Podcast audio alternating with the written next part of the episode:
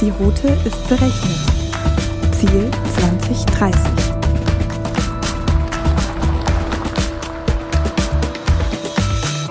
Hallo und herzlich willkommen zur nächsten Folge auf der Road to 2030, dem Podcast zur Technologie und Gesellschaft von Dell Technologies. Alle zwei Wochen nehmen wir euch mit auf eine rasante Fahrt in Richtung digitale Zukunft. Auf unserer Reise haben wir verschiedene Mitfahrer eingeladen, die mit uns darüber sprechen, welche technischen Entwicklungen uns auf unserem Weg ins Jahr 2030 erwarten. Auf dem Beifahrersitz begrüßen wir heute Anita Stangl, Digitalunternehmerin, Bildungsexpertin und Schachprofi. Ich bin Roland und ich werde euch als Proviantbeauftragter des Trips mit leckeren Content-Snacks versorgen. Ich hoffe, ihr seid bereit. Anschnallen nicht vergessen. Auf dem Fahrersitz macht es sich heute mein Kollege Benjamin Krebs bequem. Hi Benny. Hallo Roland, hallo Anita. Ähm, ich freue mich sehr auf unsere heutige gemeinsame Fahrt. Anita, auf der Fahrt in der Road to 2030. Sitzt du bequem? Sehr bequem. Wunderbar. Dann können wir losfahren. Anita, du entwickelst seit 2006 bereits digitale Inhalte für den Schulunterricht. Das ist ja heute wichtiger als je zuvor. Dein Unternehmen MedienLB ist inzwischen der größte private Hersteller für digitalen pädagogischen Content. Ähm, ihr habt auch mehrere Auszeichnungen, wie zum Beispiel den Cornelius Edu Media Award, erhalten. Wie muss ich mir denn so ein digitales Schulbuch überhaupt vorstellen? Also diesen Comenius Media Award bekommen wir seit vielen Jahren, immer auch schon für unsere Filmproduktionen, die wir ja seit dem Datum, das du genannt hast, produzieren. Das, was du jetzt ansprichst, ist der Preis, den wir letztes Jahr bekommen haben für ein wirklich digitales Schulbuch. Vielleicht kennt ihr das ein bisschen. Die Schulbuchverlage produzieren ja zurzeit auch sogenannte digitale Schulbücher. Das sind aber PDFs von einem Schulbuch. Und das ist aus unserer Sicht kein digitales Schulbuch. Ähm, da wir nun aus der audiovisuellen Ecke kommen, gehören aus unserer Sicht selbstverständlich Filme in ein digitales Schulbuch. Es gehören Animationen in ein digitales Schulbuch. Es gehören ganz viele Bilder und Grafiken und Animationen und 3D und alles, was man sich an digitalen Elementen nur vorstellen kann, gehören da rein. Und ganz, ganz viele interaktive Aufgaben. Und das haben wir produziert und ähm, eingereicht beim Comenius Award und die haben gesagt, jetzt geht es das erste Mal in die richtige Richtung und haben sich darüber sehr gefreut und wir sitzen jetzt daran und versuchen das auch zuzulassen. Das klingt wirklich toll. Ähm, trifft auch den Geschmack meines Sohnes, mit dem ich auch im Vorfeld drüber gesprochen habe, der natürlich jetzt auch in dieser speziellen Zeit ähm, etwas speziellere Lernvoraussetzungen hat, äh, von der Grundschule her. Ich glaube, gerade der interaktive und äh, digitale Part ist tatsächlich was, ähm, ja, was uns allen helfen würde. Ähm, als ich ihn im Vorfeld kurz gefragt habe, was er sich wünschen würde, war zum Beispiel ein Punkt tatsächlich, ähm, ich möchte gerne die Fragen und Arbeitsaufgaben direkt in dem Schulbuch auch beantworten können und bearbeiten können. Weil Stand heute ist es so, kriegt es zugeschickt, es wird ausgedruckt, ein Foto gemacht und wieder zurückgeschickt dann nach der Bearbeitung. Ähm, von daher, äh, ja, glaube ich, hast du da viele Punkte genannt, die unseren Schülern, denke ich, helfen würden, wenn wir das flächendeckend ähm, einbeziehen. Vielleicht Natürlich auch. Kann ich das ähm, noch klar. ergänzen? Ähm, ich habe selbst Zwillinge, 15 Jahre alt. Dort ist es genauso, wie du es beschrieben hast. Sie bekommen auch 60 Seiten Arbeitsaufträge, die ich ausdrucken muss. Ähm, man hört ja schon, die Drucker werden knapp, die Patronen werden knapp in Deutschland. Und die müssen dann handschriftlich ausgefüllt werden. Und dazu ist eine enorme Motivation bei den Schülern notwendig. Aber da kommen wir vielleicht später nochmal drauf. Ja, ich denke auch, ähm, der äh, Kommentar, was du gesagt hast zum Thema interaktiv und auch ähm, kooperatives Lernen und Zusammenarbeit. Ich denke, da gibt es schon auch ganz äh, schöne Beispiele, die, die teilweise auch ähm, umgesetzt werden.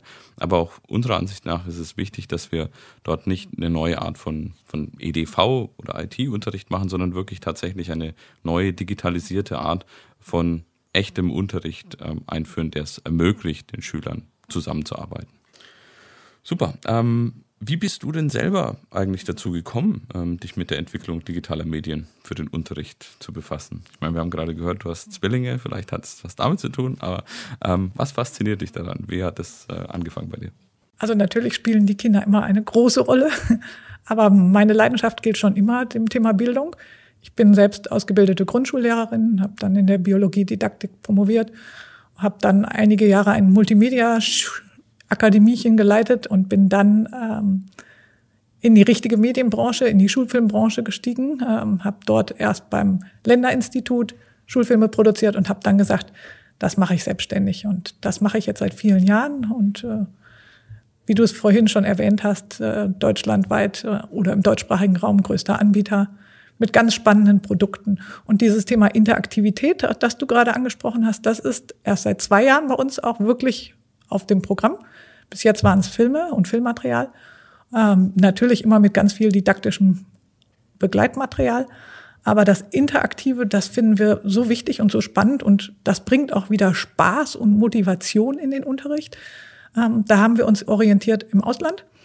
Die äh, anderen Länder sind ja deutlich weiter und äh, in Norwegen hat man vor sechs Jahren ein Tool entwickelt, das nennt sich H5P, weil sie gesagt haben, wir brauchen mehr Interaktivität an unseren Schulen. Und dann haben sie Programmierer und Lehrer an einen Tisch gesetzt und die mussten ein Tool entwickeln und das steht weltweit kostenlos zur Verfügung. Und andere Länder nutzen das schon längst und wir haben das vor zwei Jahren entdeckt und haben gesagt, das ist das richtige Tool, damit machen wir jetzt unsere interaktiven Materialien. Und das läuft sehr, sehr gut. Und aktuell ist es natürlich extrem gefragt. Also die Schulen, die das einsetzen, sagen, wir brauchen viel, viel mehr davon. Das ist tolles Feedback. Wirklich stark. Wir sind ja erst kurz unterwegs, aber ich habe schon den ersten Snack für euch. Ich bin mal gespannt, wie euch das schmeckt. Ähm, der Maler Pablo Picasso hat mal gesagt, Computer sind nutzlos, sie können nur Antworten geben. Und auch der deutschlandweit bekannte Entertainer Günther Jauch findet, Bildung lässt sich nicht downloaden. Was meint ihr da dazu? Also finde ich tatsächlich einen spannenden Snack. ähm, ja, also ich glaube auch, dass äh, natürlich das Wichtigste ist, dass die richtigen Fragen gestellt werden. Deswegen ist, glaube ich, Pablo Picassos äh, Aussage recht ähm, spannend und dass wir auch ähm, gerade diese, diese Fragestellungen, dieses Erleben und dieser, diesen Forschungsdrang von Kindern tatsächlich auch auf digitalem Wege fördern und fordern ähm, müssen und sollten. Ich denke, das ist ein ganz äh, essentieller Bereich und den können wir auch nur dadurch erreichen, wenn wir, wie gesagt, nicht nur jetzt einfach das, was wir aktuell tun, dann ähm, ja, auf einem Computer ausdrucken und dann machen, ähm, sondern indem wir wirklich auch neue Methoden der digitalen Zusammenarbeit, auch des, der digitalen Stimulierung des, äh, des Entdeckerwillens unserer Kinder und der Neugier unserer Kinder ähm, fördern. Dem Herrn Jauch würde ich eher widersprechen. Ähm, Bildung lässt sich nicht downloaden, das würde ich so nicht unterschreiben. Natürlich gehört zu Bildung viel, viel mehr. Das steht außer Frage und am schönsten lernt man draußen in der freien Natur. Aber es gibt auch Inhalte, die muss man einfach pauken und üben. Und dazu gehört sicherlich ähm, das Downloaden oder das Arbeiten mit digitalem Material. Wenn man viel übt und diese Übung wiederholt, dann bleibt es sitzen. Und äh, das weiß man schon seit 30, 40 Jahren. Und jetzt kommen endlich die interaktiven Medien, die dabei helfen und auch noch Spaß machen. Und ich glaube, Spaß ist immer ein wichtiger Faktor. Nur wenn man Spaß hat, dann kann man auch wirklich lernen. Das ist die Grundvoraussetzung. Von daher stimme ich dir absolut zu. Wenn es um den Einsatz von digitalen Medien im Unterricht geht, da waren viele Schulen ja bislang auch ähm, doch eher zögerlich und teilweise auch kritisch. Ähm, der Unterricht findet jetzt allerdings natürlich ähm, gerade im Blick auf Covid-19 hauptsächlich über Homeschooling statt. Ich glaube, dass wir da auch äh, eine sehr unterschiedliche Qualität und auch Geschwindigkeit sehen, wie das dann stattfindet. Also kann ich auch aus persönlicher Erfahrung sagen, dass es bei uns innerhalb von 24 Stunden äh, eine Kollaborationsplattform gab und dann was gemacht wurde. Ich weiß allerdings auch, dass bei anderen Schulen das bei weitem nicht so schnell ging und ähm, ja, meine Schwester zum Beispiel ist auch Grundschullehrerin, ähm, die hat auch ziemlich damit zu kämpfen gehabt. Ähm, jetzt aber die Frage, wie siehst du den Wandel in der Einstellung, was den digitalen Unterricht betrifft? Also meine große Angst ist, dass wenn, wenn wir sagen, die Schulen öffnen wieder ganz normal, dass das ganze Thema Digitalisierung weg ist. Äh, meine große Hoffnung ist, dass wir ähm, tatsächlich erkennen, dass uns dieses Lernen von zu Hause auch helfen kann, ähm, dass das eine neue Methode ist, äh, dass wir das fortsetzen, äh, insbesondere für Schüler, die nicht in die Schule kommen. Und dieses Lernen von zu Hause oder Homeschooling, wie man so schön sagt, ähm, das muss erstmal gelernt werden. Äh, genauso wie Homeoffice äh, muss aus meiner Sicht gelernt werden. Es muss ein Arbeitsplatz für die Kinder geschaffen werden, genauso wie für die Erwachsenen. Äh, und die müssen ihre Ruhe haben, wenn sie tatsächlich dort lernen sollen. Und der Lehrer, der das über welche Meetings auch immer macht, der muss die Kompetenz dafür haben. Und das heißt, wir brauchen ganz dringend Lehrerqualifizierung und Lehrerschulung, weil man muss die Methoden dann ganz neu definieren. Macht man das mit Kärtchen, die man hochhält, oder macht man das mit Pausen oder Zwischenaufträgen? Also da gibt's ja ganz, ganz viele Varianten, die wir erstmal neu entwickeln müssen und die dann zum Einsatz kommen können. Ja, das äh, denke ich auch. Also, dass ein großer Bestandteil da auch einfach auf die Qualifizierung der Lehrer und den, den, auch die äh, Möglichkeiten für die Lehrer einhergeht. Und ich denke, dass es da, also auch von unserer Seite, von Dell Technologies Seite her, haben wir ähm, verschiedene Angebote, die wir mit Schulen da auch angehen. Also ähm, das reicht von natürlich der Technologie und der Infrastruktur, aber auch hin zu ähm, tatsächlichen Schulungen im Umgang damit und was man dann auch tatsächlich tun kann und ermöglichen kann, um die digitale Transformation auch tatsächlich im, im ähm, ja, Schulwesen Realität werden zu lassen. Und ähm, ich glaube, ganz wichtig ist dabei auch, dass wir den Schülern tatsächlich diese Möglichkeit und Plattform dann bieten, dieses virtuelle, innovative Entdecken und Kreieren und nicht nur konsumieren, sondern tatsächlich auch dort wirklich äh, digital selbst zu kreieren und zu gestalten, zu ermöglichen. Ähm, ja, und dazu gehört dann, wie gesagt, die, die Basis, ähm, die man bei der Lehrerqualifikation, denke ich, legen muss. Von deiner Seite irgendeine äh, bestimmte Ansicht, wie man das am besten machen könnte? Weil ich meine, die meisten sind ja fertig studiert, also da nützt jetzt erstmal nichts, das im Studium einzubringen. Also natürlich muss man es auch im Studium anbringen. Ich finde auch, die Studenten sollten vom ersten Tag an mit digitalen Medien arbeiten. Ähm, die sollten auch viel mehr Medien selbst produzieren. Ähm, also das finde ich, das findet zurzeit überhaupt nicht statt. Das finde ich erschreckend oder viel zu wenig statt. Äh, wir betreuen ja ab und zu auch Seminare an der Uni äh, und helfen dort und äh, schauen, dass, dass das viel mehr Thema wird. Ähm, und dann in der Fortbildung der Lehrer, natürlich gibt es Lehrerfortbildungseinrichtungen in Deutschland, in jedem Bundesland. Und dort sollte das Thema, das ist schon Thema, aber das, dort wird es nicht verpflichtend als Thema genannt. Und das finde ich ganz dringend notwendig. Ich finde, das ganze Thema Medienkompetenz bei Lehrern sollte verpflichtend sein und das sollte heute noch anfangen. Und das sollte jede Woche stattfinden und dann kommen wir auf einen Stand, der wirklich akzeptabel ist. Absolut, zumal wir auch davon ausgehen können und dürfen, dass alle diejenigen, die das studieren, gerade auch wahrscheinlich in ihrem privaten Umfeld sowieso ein absolut natürliches Interesse daran haben. Also sollten wir das dann auch ihnen ermöglichen, mit in den Beruf zu nehmen. Ja, sehe ich auch so. Gut, ähm, ja, ich meine, die aktuellen Umstände ähm, sind jetzt das eine. Also das ist 2020, wo wir, glaube ich, innerhalb kürzester Zeit einen riesen, eine Riesenveränderung, einen Riesenshift auch in der Digitalisierung an vielen Stellen unseres Lebens gesehen haben. Ähm, allerdings ist unsere Reise und unser Navigationssystem ja auf 2030 eingestellt. Von daher die Frage jetzt auch an dich, Anita. Wie sieht denn aus deiner Sicht die Schule der Zukunft aus? Also wenn ich wirklich weit vorausdenke, dann würde ich fast sagen 2040, aber ich hoffe natürlich auf 2030. Da wird sich ganz viel verändert haben an Schule. Da findet aus meiner Sicht der Unterricht nicht mehr so statt wie bisher im 45-Minuten-Rhythmus. Ich glaube auch, dass sich die Fächer ändern müssen. Äh, was zurzeit in Schule stattfindet, zielt noch auf Berufsleben vor 30 Jahren ab. Es ist rein wissensbasiert und heute brauchen wir etwas ganz anderes. Und eigentlich soll Schule ja auch neben dem pädagogischen Erziehen ähm, auf das Berufsleben in der Zukunft vorbereiten. Und wenn ich mal hier einen Praktikanten oder jemanden bekomme, der eine Ausbildung möchte und da steht, er hat schon Ahnung von CAD oder 3D-Druck oder von VR, dann sage ich sofort herzlich willkommen. Und unsere Schüler in unseren Schulen lernen davon viel zu wenig. Und ich glaube, die Zukunft oder die zukünftige Schule hat viel mehr äh, Themen, die auch in der Berufswelt schon gang und gäbe sind, auf dem Programm. Ich weiß nicht, ob ihr die YouTube-Videos von diesem Jack Ma mal gesehen habt, dem Gründer von Alibaba. Äh, der sagt auch ganz klar, alles, was Roboter können, brauchen wir nicht mehr zu unterrichten. Wir brauchen Fächer wie Musik, Sport, äh, Kunst, Zeichnen. Äh, und das leuchtet mir auch total ein, ähm, weil wir werden in einer Roboterwelt in den nächsten Jahren aufwachsen und unsere Kinder erst recht. Die werden sicherlich viel größeren Einzug nehmen, als wir das bis jetzt einschätzen können. Und äh, da müssen wir unsere Kids darauf vorbereiten. Das heißt, äh, Schule muss jetzt schon so gestaltet sein, dass wir für die Zukunft fit sind. Absolut. Und ähm, du hast es angesprochen. Ich meine, die Arbeitswelt ist natürlich auch ähm, eine digitalisierte Arbeitswelt, ja. Und ähm, da, die große Aufgabe ist es natürlich auch, dass wir es unseren Kindern ermöglichen, genau darauf auf eine digitale Arbeits- und natürlich auch auf eine digitale private Welt, glaube ich, bestmöglichst vorbereitet zu sein. Und das ähm, geht uns alle an. Ja? Das geht uns Eltern an, das geht die Schulen an, das geht natürlich auch die Politik an. Ähm, ja, ich finde das einen sehr spannenden Auftrag.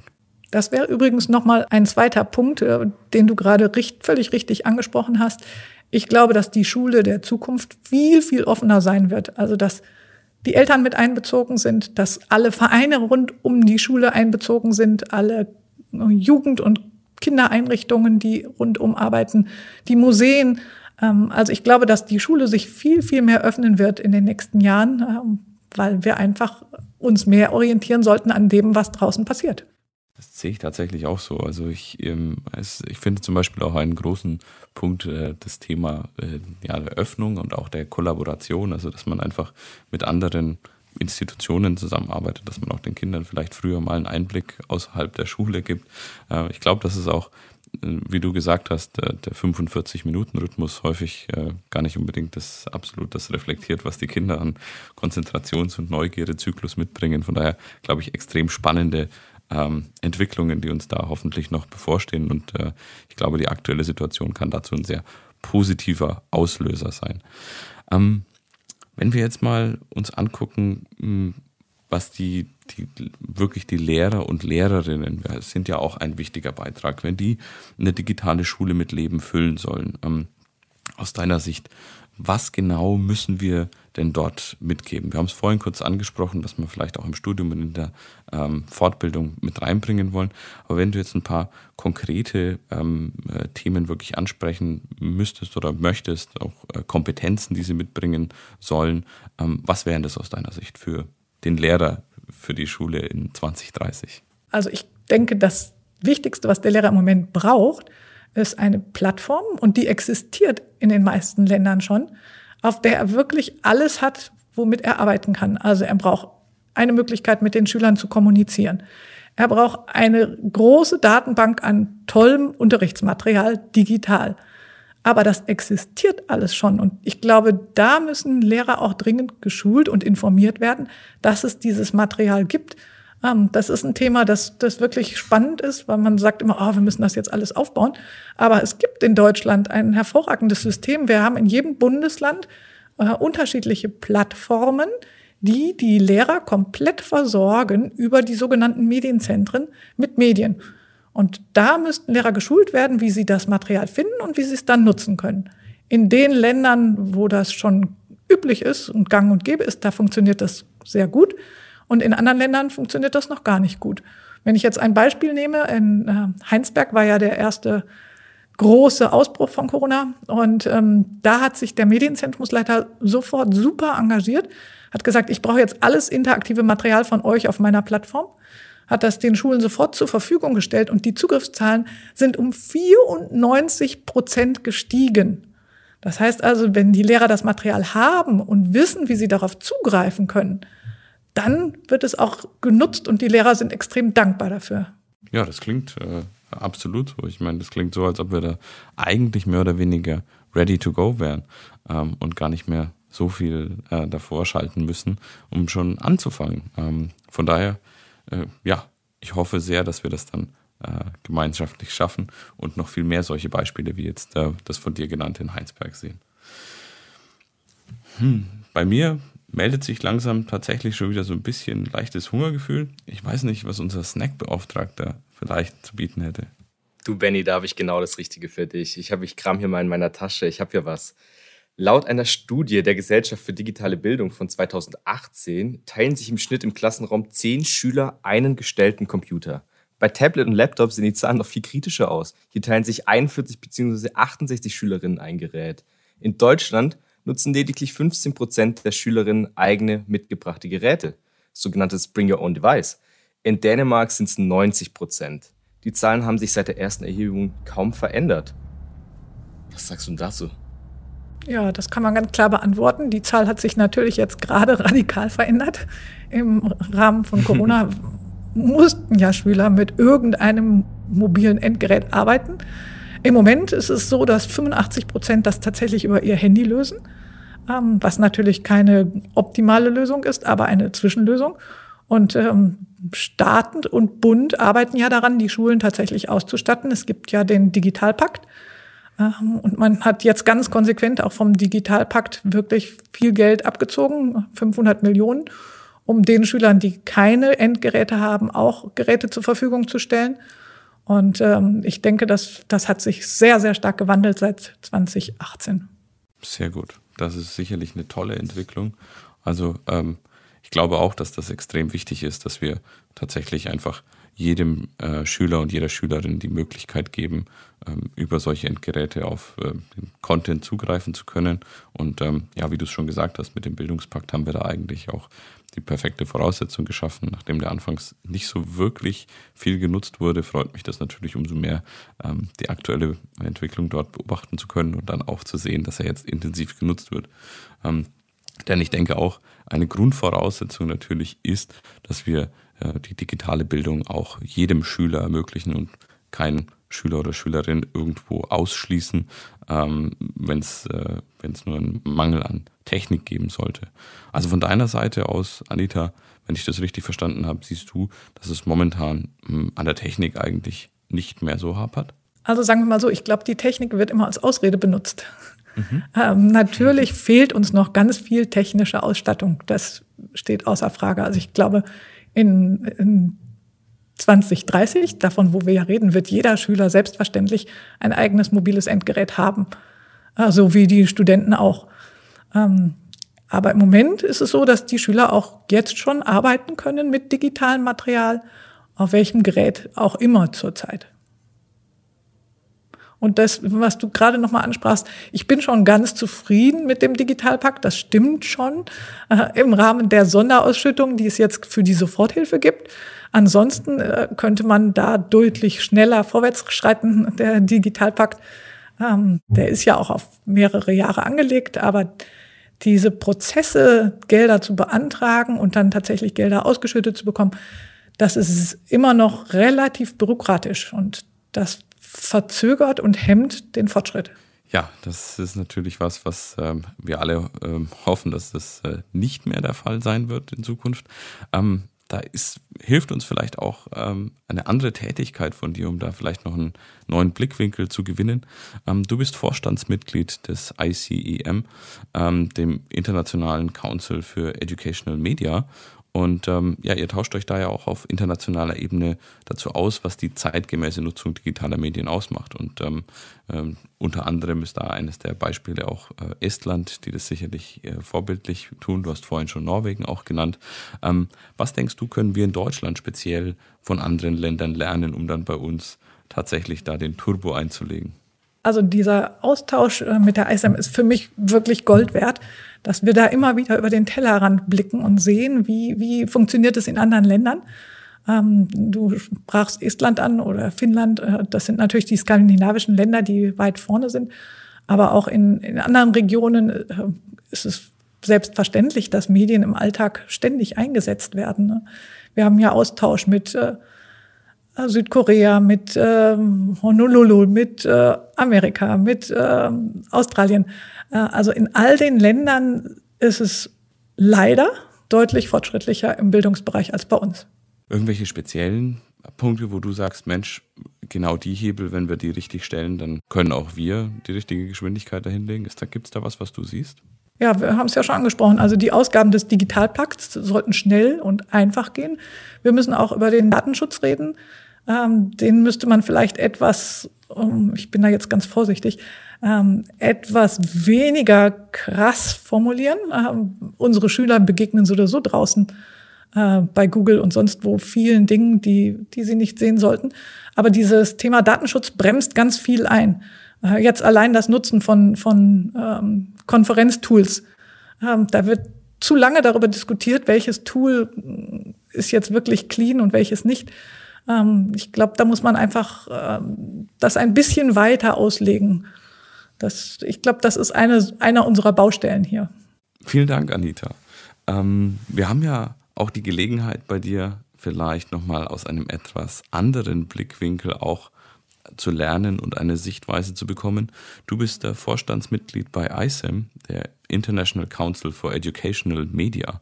Und ähm, da tauscht ihr euch auch auf internationaler Ebene aus, ähm, was eben die zeitgemäße Nutzung dann von digitalen Medien ausmacht.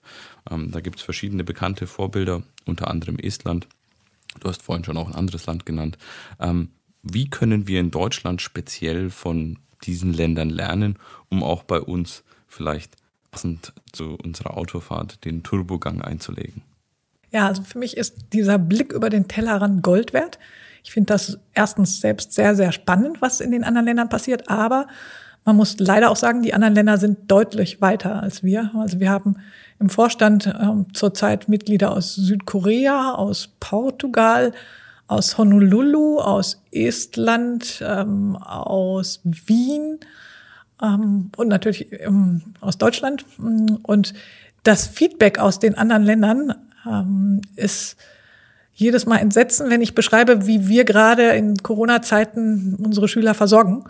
Ähm, dort ist Online-Lernen vom ersten Tag an möglich gewesen. Und zwar so ähnlich, wie du das eben beschrieben hast bei deinem Sohn mit 24 äh, Stunden, was mich ja sehr positiv überrascht hat. Das ist wirklich eine Ausnahmesituation. Ähm, also meine Jungs ähm, sind jetzt, jetzt muss ich mal nachrechnen, die zehnte Woche zu Hause und machen seit zwei Wochen Videokonferenzen. Die ersten acht Wochen war also null Kontakt mit dem Lehrer, außer einmal, als einer anrief wegen einer Note. Ähm, und das ist natürlich verschwendete Zeit. Das ist äh, Zeit, die den Kindern verloren geht, den, den Inhalten verloren geht und äh, hm. unserer gesamten Bildung verloren geht. Jetzt muss ich mal ganz kurz meine Nase hier aus der Chipstüte rausziehen und doch auch noch eine Frage an Anita richten. Glaubst du, dass wir in Deutschland so als bürokratisches Land doch zu viele Hürden wie die, an digitale Schulbuchunternehmen wie zum Beispiel deines ähm, auflegen? Ist dieser Prozess zu schwierig? Also das würde ich mit einem klaren Ja beantworten. Ich denke, die Hürden sind im Moment viel zu groß. Unsere Behörden sind noch nicht auf das Thema digitalen Unterricht und digitale Medien eingestellt. Ein klares Beispiel, wir haben unser digitales Schulbuch eingereicht und zwar 2018. Ähm, es ist noch immer nicht zugelassen. Ähm, und die Einreichung, ähm, ich betone das jetzt so, von unserem digitalen Schulbuch, die mussten wir dreifach ausgedruckt vornehmen. Das sind rund 300 Seiten jeweils gewesen und, und eigentlich kann man so ein digitales Schulbuch gar nicht ausdrucken, weil ja in dem digitalen Schulbuch ganz viele Animationen sind, 3D-Grafiken, Videofilme und rein technisch lässt sich das natürlich schon nicht ausdrucken. Es konnte also nur der Text im Prinzip ausgedruckt werden mit den Bildern. Und da ich davon überzeugt bin, dass Bilder für sich sprechen, hat unser digitales Schulbuch natürlich eine Fülle an Bildmaterial, weil den Kindern das auch Spaß macht, so ein Buch durchzublättern und immer wenn wieder schöne Tiermotive auftauchen und man kann das Bild groß machen, dann macht das einfach Freude beim Lernen und ähm, all diese Bilder musste ich jetzt ausdrucken und der Prozess ist ähm, sehr komplex. Es gibt andere Länder, zum Beispiel in Nordrhein-Westfalen, da hat man jetzt das Zulassungsverfahren geändert. Ähm, dort haben wir auch ein digitales Schulbuch eingereicht für das Fach Deutsch. Und äh, die haben gesagt, das ist sofort zugelassen. Die Schulen können das Buch ausprobieren und erst nach einem Jahr wird überprüft, äh, ob die Schulen damit ihre Inhalte abgedeckt haben und damit zufrieden sind. So etwas äh, müsste man eigentlich gesamtdeutschlandweit diskutieren, ob solche Zulassungsverfahren sich deutlich vereinfachen. Finde ich ein sehr schönes ähm, Feldexperiment, gefällt mir die Herangehensweise. Ähm, ja, wollen wir alle hoffen, dass das jetzt aktuell mit der Situation vielleicht auch dazu führt, dass wir bezüglich Digitalisierung auch speziell ähm, bei den Schulmedien dann da etwas ähm, schneller und vielleicht auch innovativer werden können. Ähm, ich drücke die Daumen auf jeden Fall für Nordrhein-Westfalen, dass das äh, sehr gut und schnell funktioniert. Du hast einen wichtigen Aspekt reingebracht, Anita, das Thema Spaß, ähm, Spaß beim Lernen. Ähm, es gibt bei dir meines Wissens nach auch einen Bereich, der dir außerhalb deiner Arbeit sehr viel Spaß macht. Den würde ich jetzt auch gerne nochmal für eine Frage hernehmen. Und ähm, zwar bist du neben deiner Kompetenz als Bildungsexpertin ja auch ähm, Schachprofi. Du spielst in der Schachbundesliga der Frauen und warst sogar 2015 die deutsche Meisterin im Frauenschnellschach. Ähm, Jetzt ist meine Frage diesbezüglich, nachdem Schach ja auch so ein interaktives und logisches Denken förderndes Spiel ist, ähm, wäre es nicht eine gute Idee, wenn vielleicht sogar Schach auch Schulfach werden sollte? Ja, kann ich ganz klar mit Ja beantworten. Es gibt ganz spannende Studien aus Russland. Äh, dort hat man Schulklassen unterrichtet parallel. Eine Klasse mit Schach als Unterrichtsfach und eine Klasse ohne. Und die Skills, die die Schüler, die ähm, in der Schachklasse waren, nachher hatten, waren nicht nur bessere Noten, sondern tatsächlich auch äh, besseres logisches Denken, äh, besserer Umgang mit Verlusten, besseres strategisches Planen, besseres Konzentrieren. Ähm, also es gibt ganz viele Elemente beim Schachsport, der, ähm, der auch Skills oder Eigenschaften fördert, die neben dem Schach sehr nützlich sind. Ich kann das für mich selbst sagen. Also wenn äh, zu Studienzeiten, wenn ich eine Klausur angefangen habe und der Zettel der Klausur lag auf dem Tisch, stand für mich fest, so jetzt geht's los. So wie bei einer Schachpartie die Uhr dann anfängt zu laufen. Und ab dem Zeitpunkt fange ich an, mich mit voller Konzentration auf dieses Thema zu stürzen. Und das, das hat mir sehr geholfen. Und in Russland ist Schach selbstverständlich auch Schulfach. Und ähm, es gibt auch viele andere Länder, die das schon einführen. Es gibt einige deutsche Schachschulen, aber das als Fach wäre sicherlich äh, sehr hilfreich, besonders bei jungen Kindern. Also man empfiehlt, dass Kinder ab acht Jahren Schach lernen sollten, äh, also nicht lernen sollten, lernen sollten sie es viel früher, die können schon ab drei Schach lernen, aber wenn sie ähm, ab acht Schach gelernt haben, dass sie andere kognitive Voraussetzungen haben, die ihnen sehr viel helfen können im späteren Leben. Jetzt äh, lade ich euch noch zum kleinen Boxenstopp ein. Vielleicht nehmen wir noch einen kleinen Snack zu uns. Anita, du hast gesagt, in Russland ist Schach schon lange Schulfach. Überhaupt sind ja andere Länder schon teilweise weiter, was kreative Ideen für den Unterricht so betrifft. In Estland zum Beispiel ist das digitale Klassenzimmer bereits Realität. Schon Mitte der 90er Jahre wurde ein Programm initiiert, um alle estnischen Schulen innerhalb von fünf Jahren mit einem Internetzugang und Computern zu versorgen. Robotikprojekte finden bereits im Kindergarten statt. Programmieren lernen die schon die Erstklässler. Das Smartphone ist da gar keine Ablehnung, sondern ein Arbeitsgerät. Es gibt Smartboards in den Klassenzimmern und der Schulalltag wird weitgehend über eine Online-Plattform organisiert. Zum Vergleich, in Deutschland ist der Digitalpakt seit einem Jahr in Kraft. 5 Milliarden Euro stellt der Bund für den Ausbau des digitalen Unterrichts zur Verfügung. Ein Jahr nach Inkrafttreten wurden aber nur bisher ein Bruchteil des Geldes von Schulen und Bundesländern abgerufen. Das hat die Bitkom gesagt. Anita, was meinst du dazu? Das Thema hatten wir ja eben schon. Also äh, was jetzt das Sofortpaket anbelangt, ist der Digitalpakt ganz gut unterwegs. Ähm, was das andere Geld belangt, dauert es einfach zu lange. Und wenn ich ähm, den Blick nochmal zurück nach Estland werfe, also ich habe viele Schulen in Estland besucht und da ist die Schulstruktur auch eine andere. Durch die Schulen werden wir von Schülern geführt. Die Schüler haben eigene AGs. Die Schüler machen ganz viel gestalterisch in dieser Schule. Ja, die sind richtig in ein Team, ähm, das sich Schule nennt, integriert.